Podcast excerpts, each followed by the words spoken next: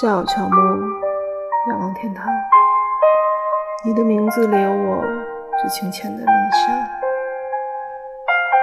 哪有乔木不可休思？我写这句话的时候，最想的就是你。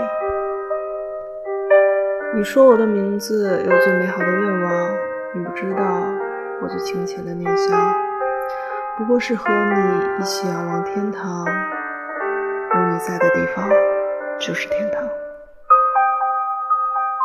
我为你唱的歌，你是否能听到？一个人背起行囊，如同坠落的星光，那是我遗落的忧伤。我想下辈子我们一定会遇到的，那时候我也一定会等你。那时候你不来，我不老。那时候。你一定不要把我丢掉。